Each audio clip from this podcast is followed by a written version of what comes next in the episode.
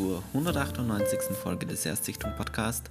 In dieser Folge mit The Isle bzw. Seon die Insel. Es gibt den Film auf YouTube, allerdings in haarsträubend schlechter Qualität. Also diese, was sind das, 260, 240p? Ähm, also wirklich 280? Ich bin mir nicht mehr sicher, jedenfalls die 200er ähm, P. Und ich weiß nicht mehr, wie ich auf den Film aufmerksam geworden bin. Also ich glaube, ehrlich gesagt, dass ich über Amazon auf den Film aufmerksam geworden bin, dass ich halt irgendeinen Film gesucht habe und dann wurde mir noch ähm, The Isle vorgeschlagen, weil es den auch von ähm, hier Rapid Eye Movies gibt. Und ja, ich, ich habe mich so reingelesen, um was geht's quasi so ein bisschen ähm, und dachte mir dann, ja cool, wo gibt's denn? Habe gesehen, dann gibt es auf YouTube und ich habe dann gesehen, den gibt es auch zu leihen auf Amazon mittlerweile, aber man konnte mich dann nicht mehr davon abbringen. Einfach den in dieser unfassbar schlechten Qualität äh, auf YouTube zu schauen, weil ich schon so überzeugt davon war, hey, das ist jetzt die Art, wie ich mir den ansehen werde. Und ich habe den dann aber auch am iPad mir gegeben, weil ja, am Fernseher, das, ich glaube, das wäre dann doch zu krass gewesen, dieses riesige. Also, ich meine, ich habe nur einen äh, 40 Zoll Fernseher, 43 Zoll Fernseher, aber trotzdem, iPad war echt, am iPad war es dann okay und ähm, vielleicht kennt ihr das ja, dass irgendwann dieses Uncanny Valley, diese schlechte Auflösung so verschmilzt und man einfach das gar nicht mehr so merkt. Ja? Äh, jedenfalls ist es bei mir so eingetreten. Genau, worum geht's und wer hat Regie geführt? Also Regie geführt hat Kim Ki-duk. Also es ist ein koreanischer Film, das könnte man vielleicht noch dazu sagen. Und eben Kim Ki-duk, ich kenne den, kenn den Herrn leider nicht, also seine anderen Filme kenne ich auch nicht. Und äh, Jung Soo haben wir einmal, die die Hauptrolle spielt und dann die zweite Hauptrolle oder erste Nebenrolle, je nachdem wie man will. Ähm, das ist Cho Jae-yoon. Sorry hier auch wieder mal für die Aussprache der südkoreanischen Namen. Da bin ich nicht unbedingt der Beste drin, aber das wisst ihr mittlerweile auch schon, denke ich. Ähm, ja, die Hauptdarsteller kannte ich auch nicht.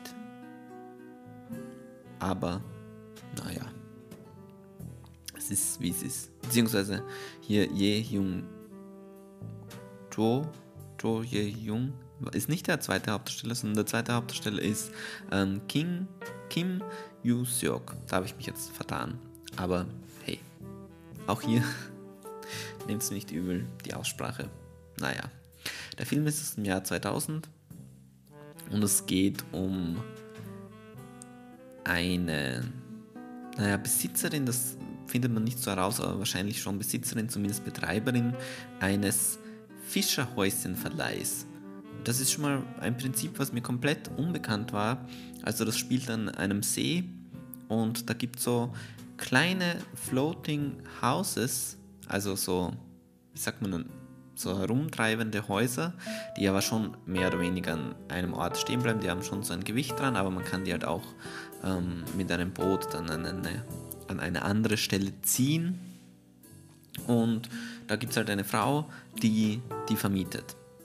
Und die meisten Leute, die die vermieten, das ist, hat alles was mit Sex zu tun auch. Also ähm, die fischen da zwar, aber die bestellen sich dann irgendwie Prostituierte dorthin oder kommen schon mit jedes Mal mit einer neuen Affäre dorthin. Also nicht unbedingt nur für Fischerei werden diese Häuschen genutzt.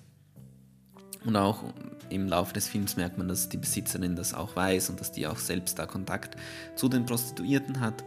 Und auch die selbst manchmal eben bestellt für die Gäste. Genau. Und worum geht es dann eigentlich in dem Film? Naja, das ist schon mal schwierig. Also generell könnte man vielleicht noch dazu sagen, dass ähm, unsere Hauptfigur äh, He Yin, dass die nicht spricht. Also die ist den ganzen Film über stumm bis zum Ende. Und der Mann, wo ich schon gemeint habe, dass der die zweite Hauptrolle spielt, der war in ein Verbrechen verwickelt früher und wird auch polizeilich gesucht. Und da entwickelt sich so eine Art, naja,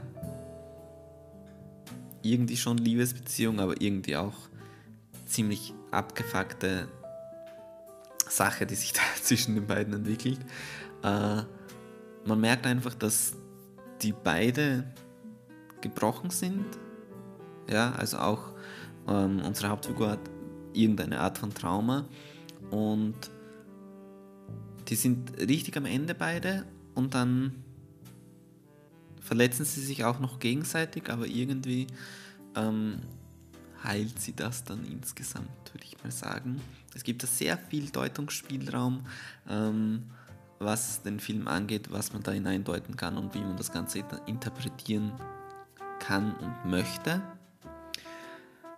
Viel mehr möchte ich zum Inhalt oder kann ich zum Inhalt dann auch gar nicht mehr sagen oder gar nicht mehr beitragen. Aber wie hat es mir gefallen? Kann ich den Film empfehlen? Wie würde ich den Film bewerten oder mit womit kann ich das Ganze vergleichen? Äh, der Vergleich ist tatsächlich ziemlich schwierig, weil so viel offen bleibt und weil es irgendwie so einzigartig ist.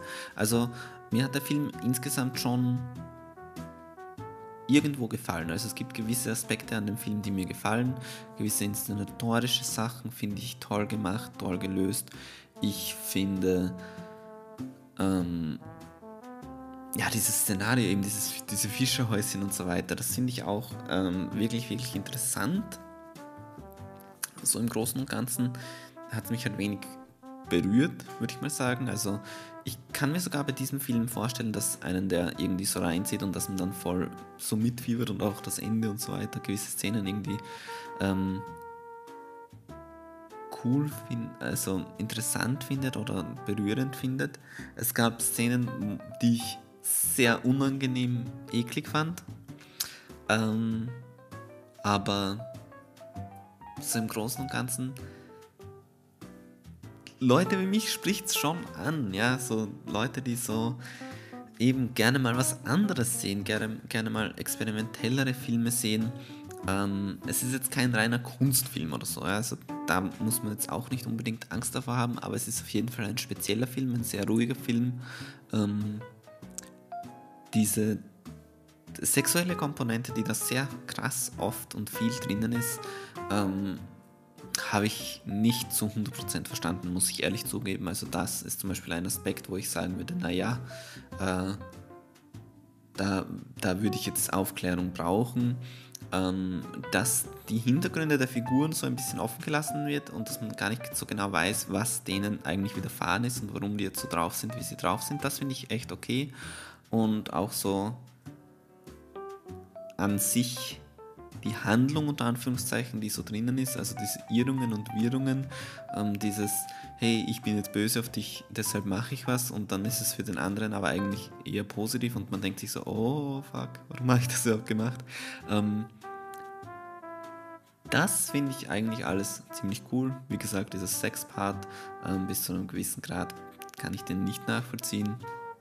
Und ähm,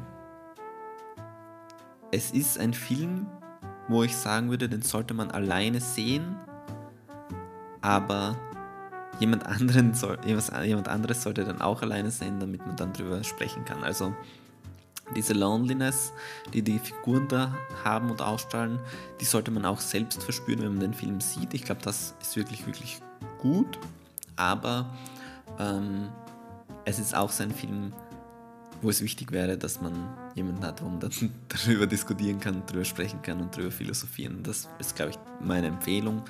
Und ja, kann man auf jeden Fall machen. Ist was Spezielles und werde ich auch nicht so schnell vergessen. Aber jetzt auch kein Meisterwerk, was ich irgendwie, kein Geheimtipp oder sowas.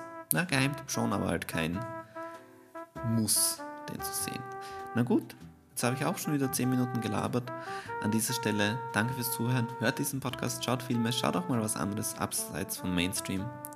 Vielen Dank fürs Zuhören. Bis zum nächsten Mal. Tschüss.